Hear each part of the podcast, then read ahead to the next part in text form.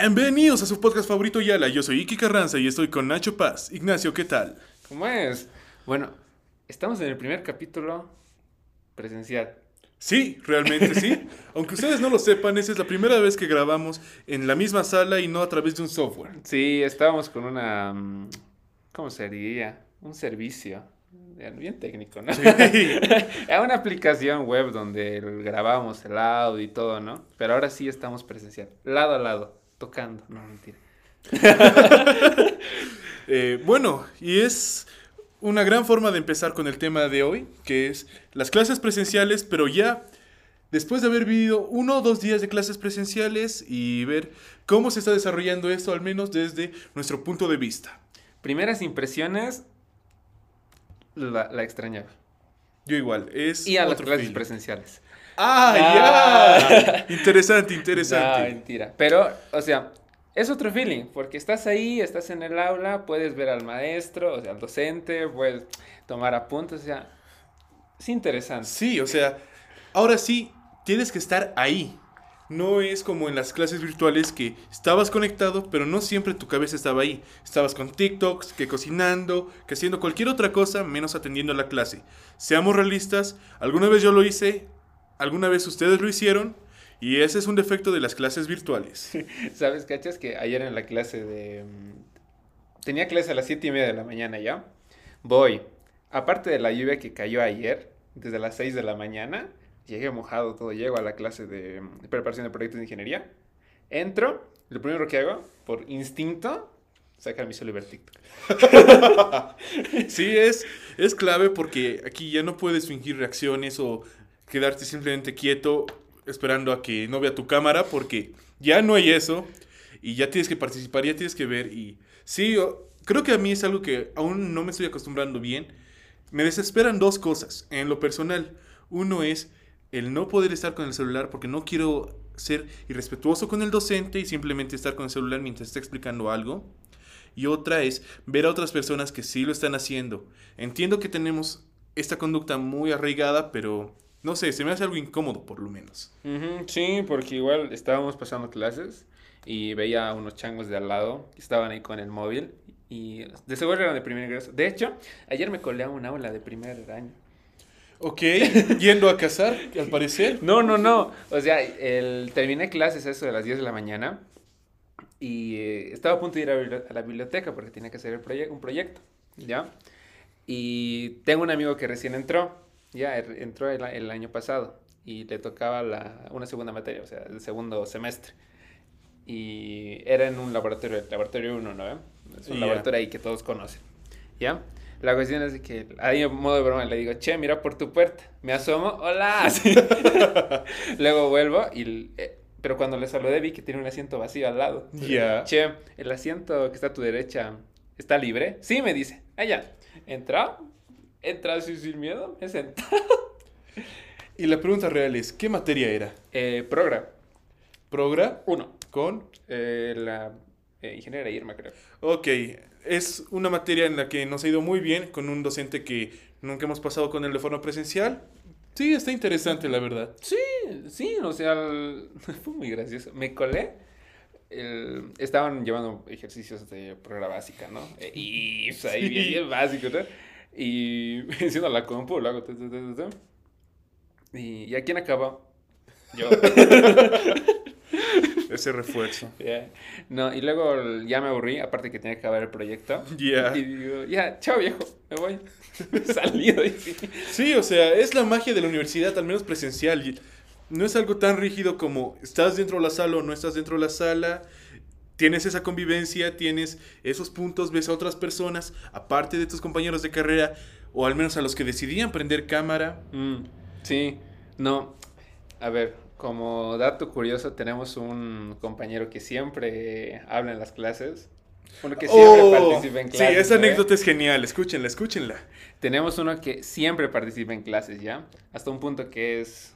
Mm, complejo, llevan, llevan un punto de molesto, seamos realistas. Sí, ah, o sea, llega un punto, es como que quieres acaparar toda la... Atención del Sí, docente. Sí, hasta incluso el docente dice, no, ya que otro, que otro responda, ¿no?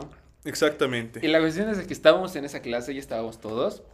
Y de la nada llega, llega, ¿no? El, Llega. el sujeto y dice, y con su voz característica, buenas tardes, Inge. El Inge, reconozco esa, Esa voz. voz. Sí, y todos nos mirábamos porque era una persona que no hemos llegado a conocer en presencial hasta ahora. Entonces, con esa voz icónica y todo lo que entendíamos de él ha sido com- como que un plot twist verlo ya en persona. Sí, es como cuando, como en los juegos en línea, ¿no? De, de- te enamoras de alguien, Sí, sí, resulta que es un gordo en un sótano.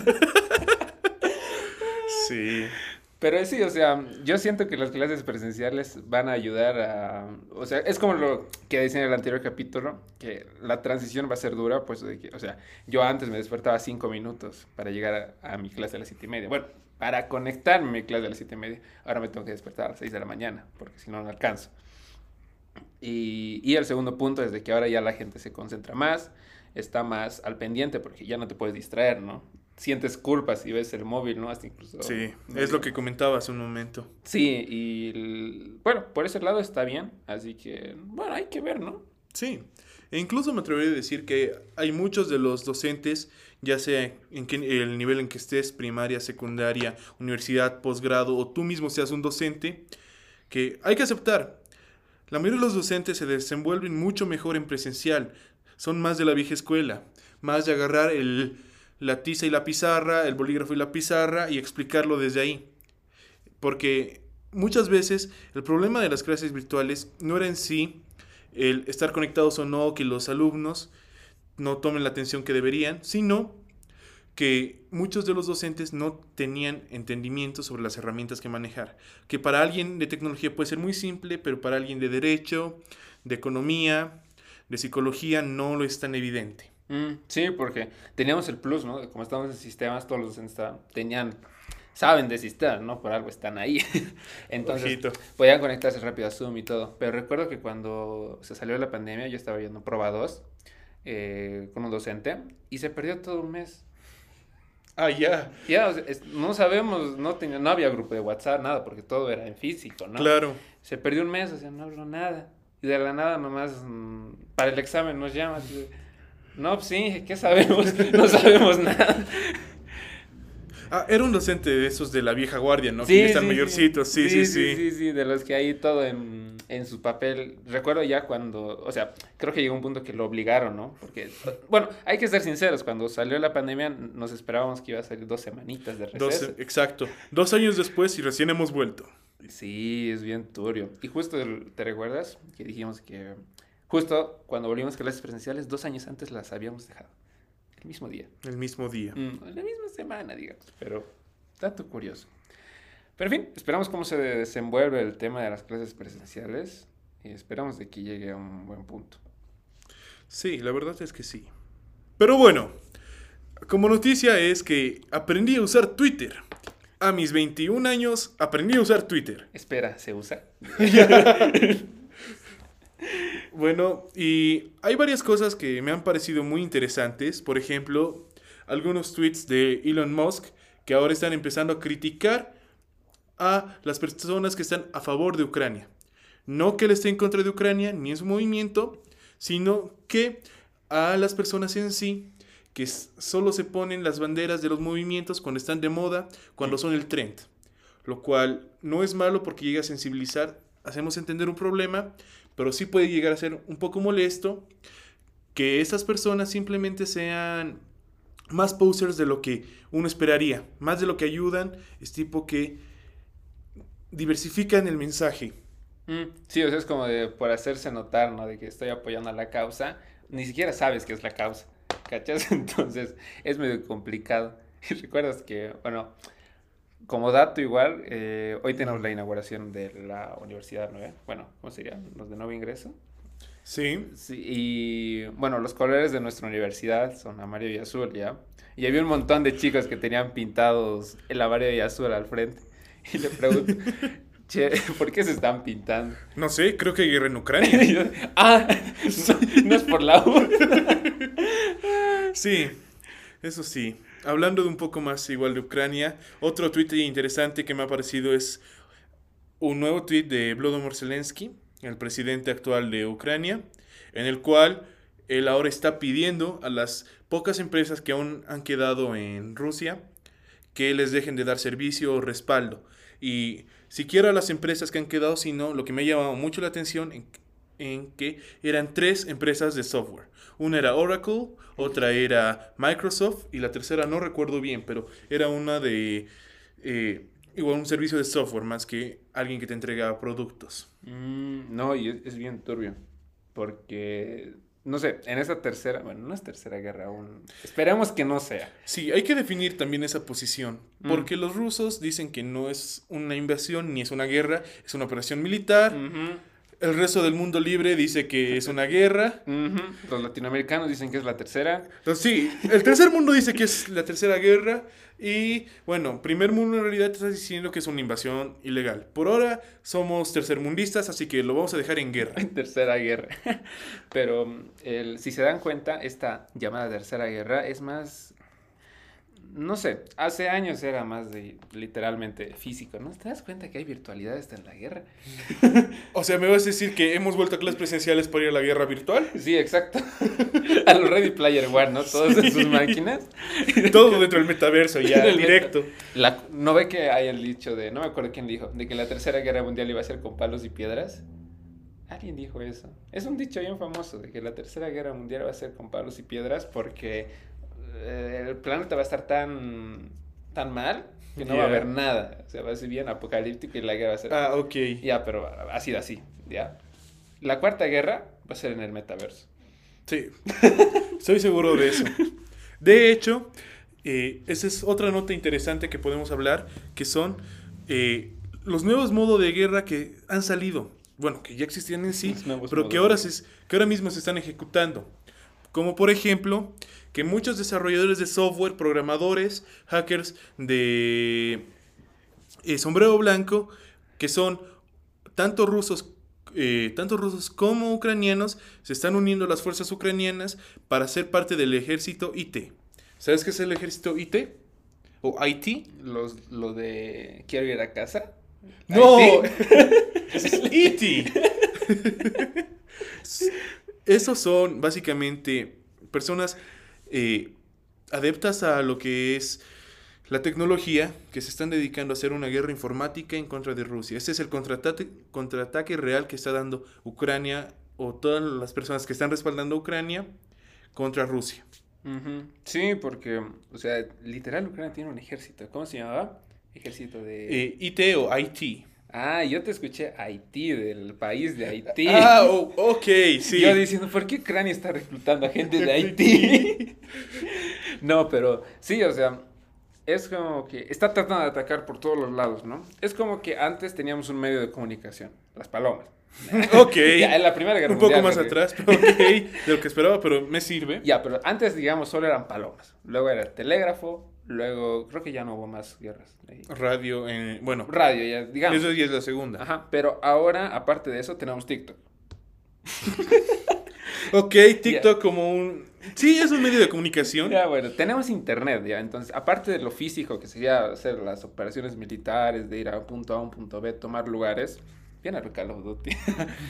Eh, aparte tenemos el internet, entonces Ucrania está tratando de atacar por todos los lados posibles a Rusia. Y es lo que está haciendo todas las empresas, ¿no? Al, al quitar los servicios a Rusia y que no pueda acceder a ellos. Y ahora también eh, Ucrania está molestando por esa parte, ¿no? Está como haciendo el contraataque por internet eh, para que ya no puedan conectarse a ningún lado.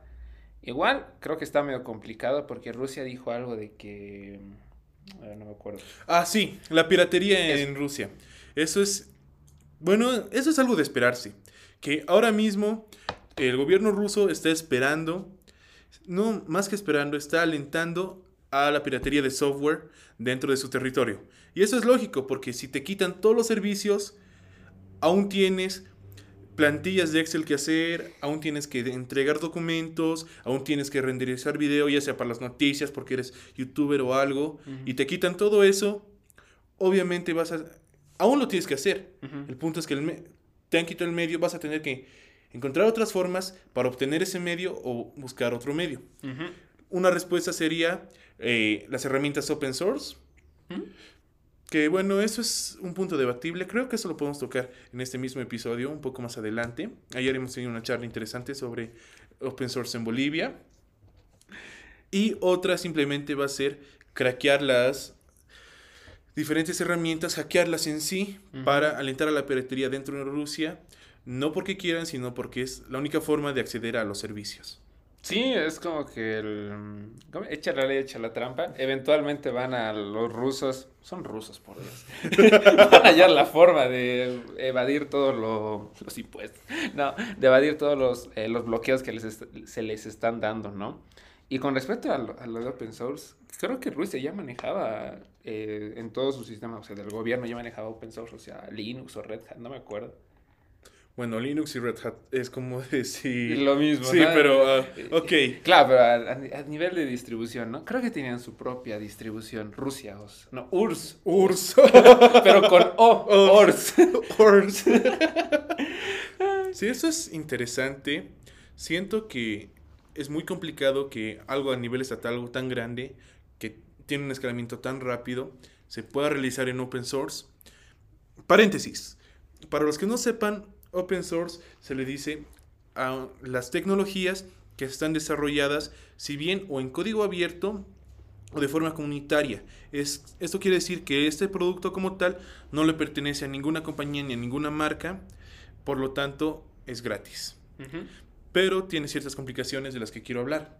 Es, y es a lo que me iba, que algo que tiene un escalamiento tan grande y tan rápido como servicios estatales, se me hace muy difícil implementarlo directamente en open source, tomando en cuenta que no tiene respaldo o servicio de ayuda eh, de alguna empresa. Mm, sí, y es justo lo que, de hecho, en, la- una clase de ayer nos hablaron de eso, de que el- es open source, es gratis, ¿no? Tú como tu empresa chiquita lo puedes usar, puedes manejarla y todo bien, pero cuando ten- tienes algún problema ya a nivel escalar, imagínate que, no sé, em, pues Copacabana use Linux, ¿ya? Y de la nada se le cae su sistema que está hecho en Linux, una distribución personalizada, digamos. Ok, eh, Poyuntu. Poyunto. ¿Cómo se llaman la- los copalitos? Copal- Copalito os. Ya. ya, entonces, eh, imagínate que es eh, así, una empresa gigante que usa open source, se le cae, ¿no? ¿A quién va a llamar? O sea, eso es lo de malo del open source, de que no tienes alguien a quien llamar. A diferencia de que si toda tu empresa contrata Microsoft, o sea, Windows, ¿no ven? Y si se cae o tienes algún problema, no sé, algún, cualquier cosa, puedes llamar a soporte. Como eres un cliente grande en una empresa que contrata eh, Windows, no vas a pedir Windows para 10 compus, para licencias de 2000, qui- 15000 computadoras, ¿no? Entonces ahí sí te dan soporte y no hay mucho lío. Pero el problema es eh, tal vez la inversión, por un lado, ¿no? Tienes que invertir en lo que sería el, el software licenciado, ¿no? Para tener todas las últimas actualizaciones y todo, ¿no? Pero, ¿te recuerdas la ley que nos dijeron ayer? La CERET, sí. Ah, sí, la, bueno, no recuerdo el nombre, pero es una ley que afirma que todos los servicios estatales deberían estar en una nube, en una nube pública y aparte desarrollados con herramientas open source. Imagínate. Evo OS. Eh, bo- sí, es, es complicado. Y es lo mismo que se nos afirmaba, que en sí eh, Bolivia como estado no está ganando nada. ¿Por qué? PISLEA, así se llamaba. Programa de implementación de software libre y estándares Abiertos. Sí. Bueno, el, el problema de esto es que eh, se está desarrollando mucho software actualmente eh, de parte del Estado en Bolivia, pero el desarrollo no es que se está creando al- algo nuevo, solo se está pasando lo- las infraestructuras que ya teníamos alojadas en, servido- en servidores Oracle, en servidores IBM, con tecnologías de SQL, MySQL, eh, Postgres. SQL Server, y lo estamos pasando todo a un open source. Es decir, que estamos gastando, estamos ahorita mismo, se está gastando Una millonada. una millonada en pasar, en pasar de un vaso de, un líquido, de un, vaso, de un vaso de vidrio a un vaso de plástico. Porque el vaso de plástico es más barato. Pero estás comprando el, el vaso de plástico desde cero, cuando ya tenías el de vidrio. Ese es el problema real, o al menos actual, de por qué está complicado y tal vez mal ejecutado esta pislea. No, y recuerdo que no nos vamos a meter en política, Ok. pero estoy, el- la ley esta, las primeras tres páginas son políticas. Sí, no es nada técnico. Sí, El pro- ese es el problema de muchas leyes. Están hechas por abogados, no por técnicos o por ingenieros. Mm, sí, exactamente. Anécdota pequeña. Yo estaba, estaba porque ya no, ya no pienso estar, ya. en un, eh, en un proyecto que era para hacer una página web de una, de una empresa, ¿ya? Era una empresa medio chida nomás ahí que vendía cosas sustentables, renovables, ¿no? Mm, paneles solares, ese tipo de cosas, Ok. ¿ya?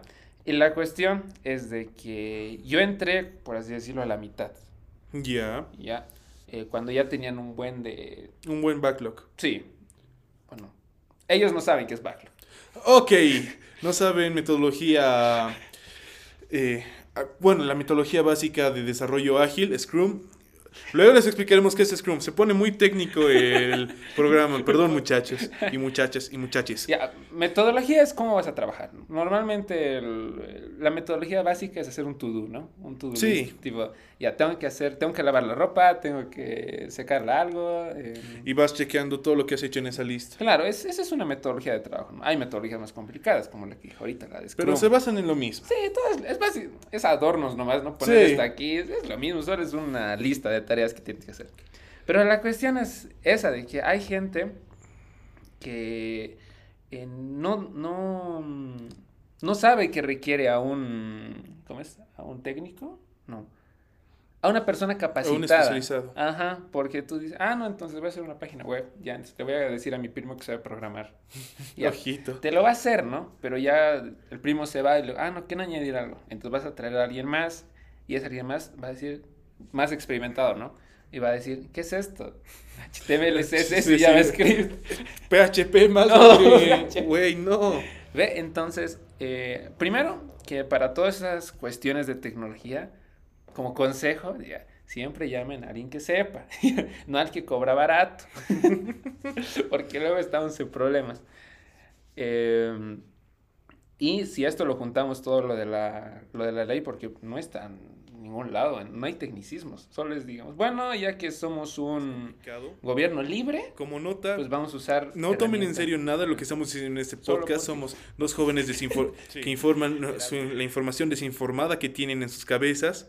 Así que nos podemos estar equivocando aquí o en cualquier otro tema del podcast. Así que no nos crean tanto, pero tampoco desconfíen. No nos funen. Por favor, estamos empezando recién. No nos cancelen. Yo no sé cómo sé de sistemas, yo estudio Derecho. ¡Ah, ya! El No, del internet. Ya, para ir un poco No cerrando. No cerrando, sino cambiando de tema ya no a cosas tan técnicas para que tampoco también la gente que nos sigue, que no está dentro del área de tecnología, no se pierda o se aburra. Ayer ha sido el clásico paseño. ¿Ah, sí? Sí. Ah, ya, ya, ya, ya, ya me ubiqué. Ok, es eh, Bolívar the Stronger. Fue un partido interesante. Eh, Se terminó ganando Bolívar 1 a 0. El resultado ahora mismo es lo de menos, porque lo que me llamó mucho la atención es que eh, varias barras del Tigre, porque no es solo una como tal, a lo que tengo entendido, sino varias de estas que son como pequeñas microgrupos que se ponen en la curva sur del estadio estaban agarrando y estaban poniendo eh, muñecos de bolivaristas como si fueran bolivaristas muertos. Lo cual no sé hasta qué puntos en este momento, actualmente, tomando en cuenta cómo es el fútbol latinoamericano, esté tan bien. Mm, sí, con lo que pasó en Querétaro. Exacto. El partido de Atlas Querétaro, que bueno, para los que no lo sepan, ha sido una masacre, se lo podría llamar así. Teóricamente no existen muertos, pero aunque los existieran, yo dudo que los reconocerían porque a ti como dueño de equipo, como dueño de estadio, no te conviene que hayan muertos porque la FIFA te puede suspender. Sí, no, pero sí hubo muertos. Estaban en las noticias. Unos nueve o siete, no me acuerdo. Sí, y el... No, y justo estaba leyendo que estaban planeando sacar al equipo de Querétaro, de Querétaro, y llevarlos a otra región de México, no me acuerdo. Eh, ok, sí. Entiendo el, entiendo el punto. Tal vez como, si no me equivoco, en la NBA y en la NFL se puede hacer eso, que compras un equipo y lo puedes cambiar de ciudad y ya no es New York Lakers, es Los Ángeles Lakers, por ejemplo. Y, o sea, lo que yo tengo entendido es que ahora mismo están poniendo muchas más restricciones, están manejando todo y la pregunta real es, ¿cómo han dejado que esto pase en un principio? ¿Dónde estaban sus policías? ¿Dónde estaban sus granaderos? ¿Dónde estaba su policía montada? Todo lo que tal vez en otras partes de Latinoamérica lo vemos normal o cualquier, en cualquier partido, simplemente, ¿dónde estaba eso? ¿Dónde estaba toda esa seguridad? ¿Por qué han dejado que las barras se crucen? Sí, o sea, no sé, el tipo... el- O sea, hay dos puntos. O sea, hay dos culpables aquí. Que ni siquiera... El, el primero serían las, eh, las, así como decía, los policías, todo, ¿no ve? Que es los, eh, los que tal vez deberían haber preservado el orden, ¿no? Que ni siquiera son los culpables porque no, no debería pasar estas cosas. Ni siquiera el orden debería tomarse en cuenta. Y los segundos que sí son los culpables son las personas, las que las, todo ese grupo que incita a la violencia, de que no, o sea, es un partido de fútbol. El problema es que si lo vemos, si lo tratamos de razonar ahora es, güey, yo nunca podría hacer eso. Sí. ¿Por qué? Porque la locura en un solo individuo es un error, es algo que está mal, es locura. Pero la locura dentro de un colectivo se, se transforma en la normalidad. Entonces, en ese momento, simplemente tú no estás viendo que estás haciendo algo malo, tú estás haciendo lo que las demás personas están haciendo. Y es un ciclo, es una vuelta tras vuelta de todo eso que... ¿Por qué hay tantos desastres cuando se junta eh, mucha gente en muchos puntos? Ya sea por eh, condiciones políticas, religiosas, sociales, incluso académicas, que pasa esto, que muchas veces la euforia del momento hace que el colectivo como tal eh, pierde en sí su sentido común o su valor de ideal. Se descontrola y luego está de, "Uh", ¿no? Y es lo que pasa en Querétaro, ¿no? Así que por ese lado medio turbio. Igual ya, me- ya, ya nos informamos. Eso estamos con nuestro apoyo porque ahora que es presencial, ahora tenemos a nuestro agente de apoyo, Chisito. Saluda, Chisito. Buenas jóvenes. Si no se escuchó, dice buenas jóvenes y es como nuestro Jerry de la cotorriza, pero de nosotros es Chisito. Necesita. ya, pero la cuestión es de que dice que multaron al equipo de Querétaro, de- eh, bueno, a la cancha, mejor dicho, o sea, al estadio de que creo que cinco años o un año, no se puede ya jugar partidos, creo que es un año. Eh, una multa de un, mi- un millón quinientos pesos, algo por ahí. Eh, aparte de que la directiva actual queda suspendida unos cinco años. Imagínate. Turbio. Y que, eh, bueno, aquí igual dice que Querétaro va a volver al control administrativo, los dueños tienen que vender en un plazo de, la- en un plazo de un año el equipo. O sea, está turbio. O sea, aparte de las sanciones, yo creo que muchos de los fans de, de, De Querétaro. ya lo van a abandonar por eso. Sí, o sea, yo creo que sí, además, el punto es, más que tú estés obligado a vender, ¿quién va a querer comprar un equipo con tantos problemas, con una fanaticada tan problemática? Se me hace muy difícil. Por eso tal vez lo que tú comentabas, que el cambio de ciudad te sirva y que solo, que más que comprar un equipo, solo se hace eh, comprando su inscripción a la FIFA. Y Sí. ya. Luego lo va a cambiar y todo. ¿no? O sea, van a tener que reestructurar todo desde adentro, desde jugadores, porque de seguro ya no van, a- hablando de dinero, ya no van a poder pagar a un montón de jugadores. Claro. Entonces se van a ir, van a tener que jalar una, o sea, va a ser algo así como la como el Barcelona, que un cacho después de que salió Messi como que se fueron a la olla y luego están volviendo a subir como espuma por todos los nuevos fichajes, todo eso. Men, el partido Barcelona-PSG. Ah, no, era Real Madrid PSG. No. Sí, era Real Madrid PSG. Bueno, o sea, Real Madrid sí jugó contra PSG los golearon 3-1 hace unos 2, 3 días. Yo juraba que era el Barcelona. No, no, era el Real Madrid. Eh, Benzema metió dos o tres goles, creo. La verdad no recuerdo. Pero era...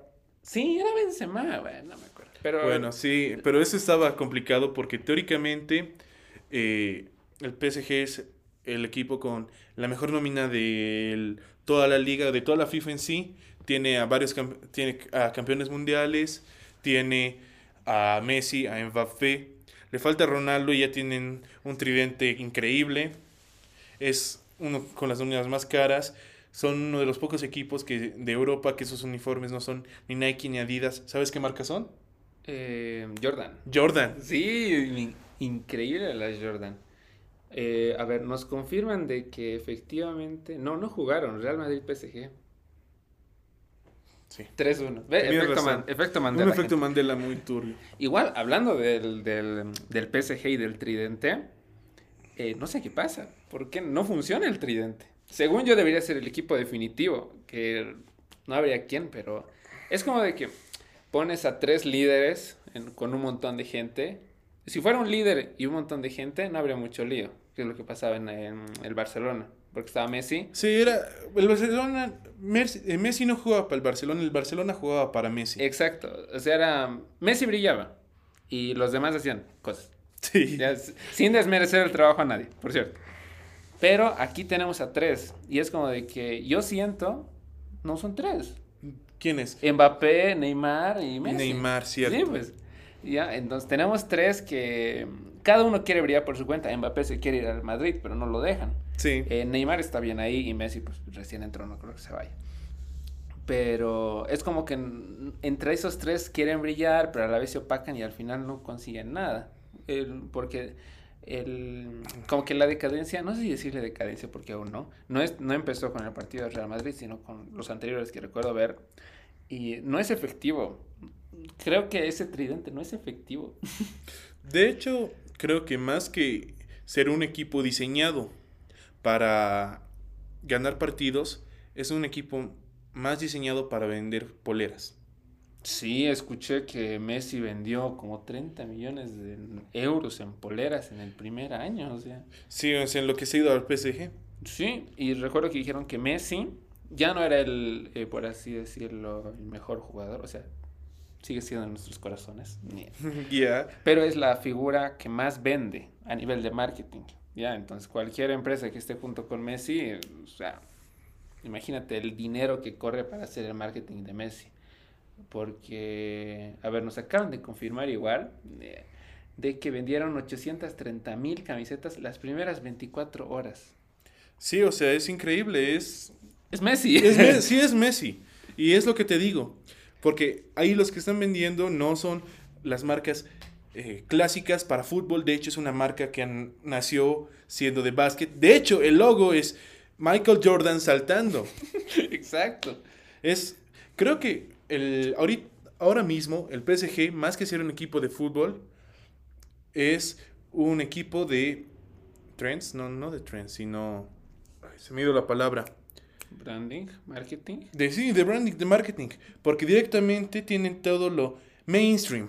Un equipo de mainstream. Mm. Porque actualmente tienen todo lo mainstream para hacer dinero. Solo les faltaría que Supreme lo auspicie y ahí, y ahí tengas etiquetas Supreme en las poleras. Uy, no.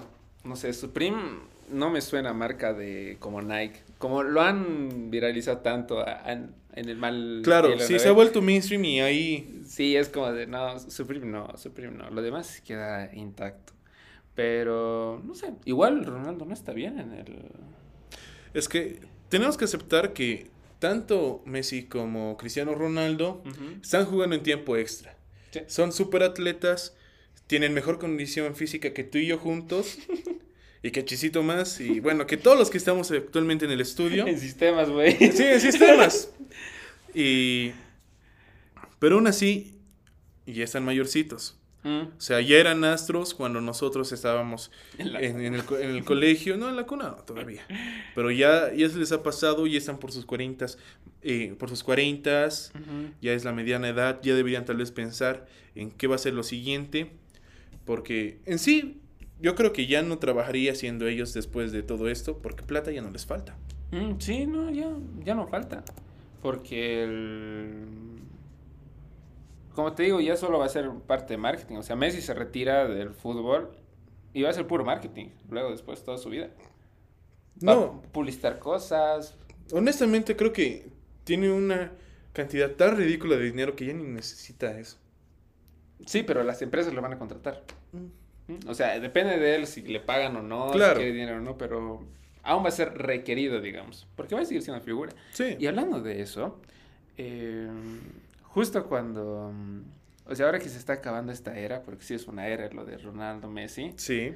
¿tú notas a alguien que está destacando así tanto como ellos? O cuando ellos se retiran va a salir alguien de la, no sé, de los escombros. Teóricamente, lo que teníamos era Mbappé, que ha salido, ha sorprendido en el Mundial de Rusia 2018 ujú. y todo, y se esperaba mucho de él, ha dado resultado algunas cosas, pero ahora mismo con la situación actual del club, que ya lo hemos hablado, que es más un club que te vende mainstream en vez de venderte fútbol, eh, honestamente yo actualmente, como alguien completamente poser en lo que es fútbol, Por dos.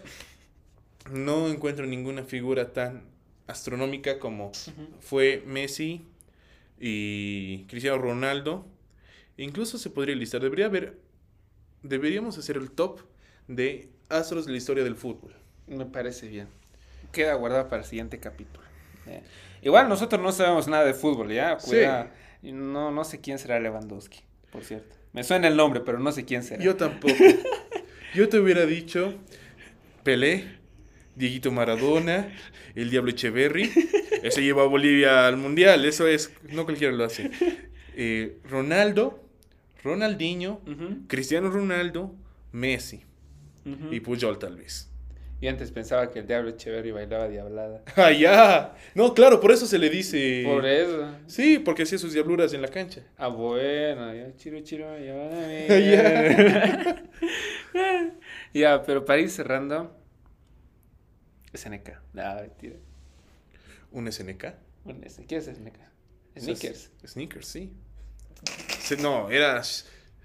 eh, yo lo conozco como, como Ataque a los Titanes. Ataque a los titanes. Shingeki no Kyojin para los más entendidos. Amigo, qué buen anime. Sí, sí, sí, sí. Es eh, la sección de recomendaciones que la anterior semana fue un poco más desordenado. Ahora sí, al final vamos a dejar las recomendaciones. Oye, está bien dejar recomendaciones, me gusta. Ya, recomendado, Shingeki no Kyojin. Para los que nunca han visto un anime. Sí, yo creo que... Yo creo que si ya has visto algún anime, pero todavía no te terminan de convencer y te gusta algo del cine gore, si te gusta algo de Tarantino y quieres ver algo más crudo, creo que con, la con el primer capítulo te quedas enamorado. Sí, no, aparte de que muchos encierran el anime como algo para otakus, no sé cómo Sí. decirlo. O sea, para... Porque el- digamos que los primeros animes que se hicieron, no, no se hicieron famosos. Antes era un poco de culto, ¿no? Tipo de, "Ay, el Sí. otaku", ¿no? Ahora es algo normal, normal, creo. todos claro, ven todos, animes. todos vemos anime. Sí, pero es como que algunos, los que aún no ven anime, dicen, no, de que es algo solo para eso, ¿no? Y curiosamente es el mismo grupo demográfico que se compra video, eh, videoconsolas, ya sea Xbox o PlayStation, solo para jugar FIFA de cada año. Los FIFA. Los Fifas. Ya. Pero, o sea, es como de... mm, Shigeki no Kyojin yo creo que rompe todos los esquemas de anime. Mm. No a nivel de mm, contenido. O sea, no vamos a dar spoilers o damos spoilers. No. La cuestión es de que el prota, ya, No, es, no está idealizado, eso es bueno. mm, no es, no es como... A ver, hay una categoría en los animes que se llaman los shonen. Shonen Jump. Algo por no, Shonen y la, y la principal revista donde salen los Shonen es Shonen Jump. Exacto. De ahí salió eh, Dragon Ball Z, One Piece, eh, Naruto, también de ahí ha salido Demon Slayer. O sea, un montón. Y es un género común porque shonen es prácticamente traducido a joven, ¿no? Algo por ahí. Acción en realidad, pero sí, bueno. De hecho es más joven porque en, en- en- ¿cómo se llama? My Hero Academy le dicen shonen Midoriya, joven no sé. Ya, pero la cuestión es que shonen se refiere más que todo al viaje del, del, Del héroe. del héroe, ¿no? De que tiene sus amigos, de que viaja por el mundo, que poco a poco consigue sus, eh, no sé, sus power-ups, sus poderes, to- toda la vaina, ¿no ve? Y nos acaban de confirmar que Shonen, ves, es chicos Es adolescentes. No, chicos adolescentes. Los chicos adolescentes Ah, dirigi- no, es- Shonen. Ok, esta es la definición de Shonen.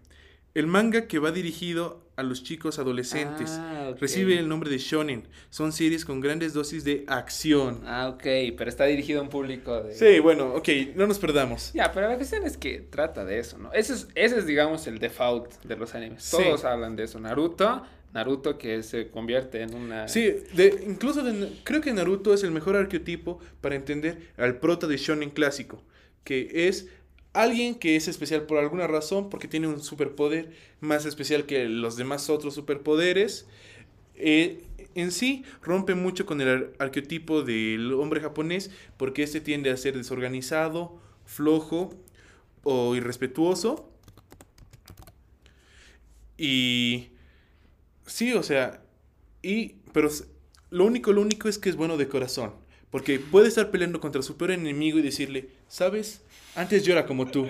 El jutsu de evangelización. Ya.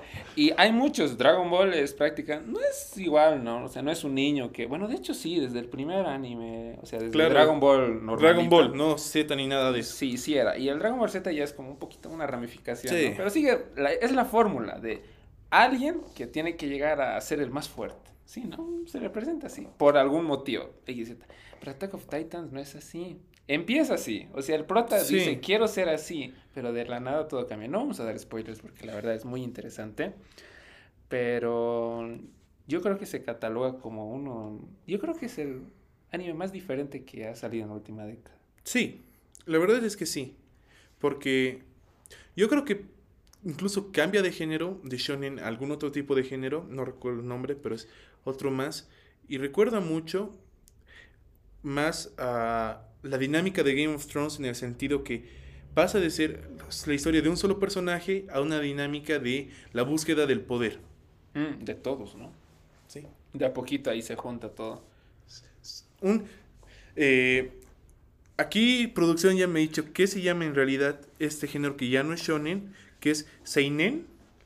Otros animes o mangas recomendados seinen es eh, Death Note, Ay, Death Note es buen anime. que en sí tampoco es más es te- toma temas más ¿Controversiales? No, más complicados de seguir. No es golpearse y, y luego prenderse en fuego, salir rubio y seguir golpeándose, sino... Es una batalla de mentes, Death Note. Sí, Prácticamente, sea, es... Todo es la trama, desde el segundo o tercer capítulo. Ya estás tipo con... O sea, el prota tiene su antagonista, ¿no? No es el villano, es el antagonista. Antagonista. Ajá. Y es una lucha de mentes, ¿no? Por todo, toda la serie. Y termina con la muerte de uno. No vamos a decir cuál. Pero bueno, ya han pasado 20 años. Si no han visto todavía... Yo no vi Death Note. ¡Ah, ya! No, o sea, no me la acabé de ver, pero ya los spoilers y todo, o sea, ya me vi la historia en, en, en cortos de Facebook, como siempre. Y bueno, ¿de qué estamos hablando? Ah, sí, recomendación de Shingeki no Kyojin. Véanlo, eh, está en Anime FB. No, no, usen plataformas oficiales, Crunchyroll. Crunchyroll. Ah, eh, Crunchyroll compró Funimation y un estudio más. Ah, eso está genial porque Crunchyroll también ahora le pertenece a Sony. Bueno, hace meses en realidad. Sí, y, o sea, antes los animes, porque hay un montón, ¿no? Eh, Kimetsu no Yaiba, eh, Boruto, eh, ¿cuál más? Eh, My Hero Academy, o sea, un montón. Estaban divididos, ¿no? Porque en Crunchyroll tenías ciertos, bueno, hasta incluso... Tenía los de. Toy Animation Sí. y uno que otro estudio más. Sí, sí, sí. En Crunchyroll tenía una parte del sector, Funimation tenía otros. Por ejemplo, Funimation tenía eh, My Hero Academy y creo que unos cuantos más, yo no conozco. Y lo compró hace dos semanas. Crunchyroll. Entonces, Crunchyroll ahora es la plataforma. La plataforma top de para anime. anime. Sí, o sea, tiene todos, o sea, menos los de Netflix porque están hechos en Netflix, ¿no? Sí, pero bueno, son Netflix Originals. Sí, y bueno, son buenos los de Netflix originales. Bueno, Nanatsu no está en, Sí. en Netflix, ¿no? Como tal. También está One Punch Man y JoJo's. Yo sabía, Bizarre. Y ok, ahora este, oficialmente este episodio es una JoJo referencia. Exacto. ¿Cómo- ¿Cómo es? ¿no? Es. No, no, no, no, no. Como, como cuando se fueran a golpear, ¿no ve? Oro, oro, oro, oro, oro. Sí. No sé. Pero bueno, creo que ya nos estamos poniendo mucho. Eh, muchas gracias, gente, por seguirnos escuchando. Yo soy Iki Carranza. Pueden seguirme en mis redes oficiales como en Instagram y Twitter como arroba Iki Carranza, Iki con dos Ks, barra baja Carranza. Yo soy Nacho Paz. Pueden seguirme en mi Instagram. Subo fotos chidas. ¿Tu Instagram? No, no me acuerdo mi Instagram.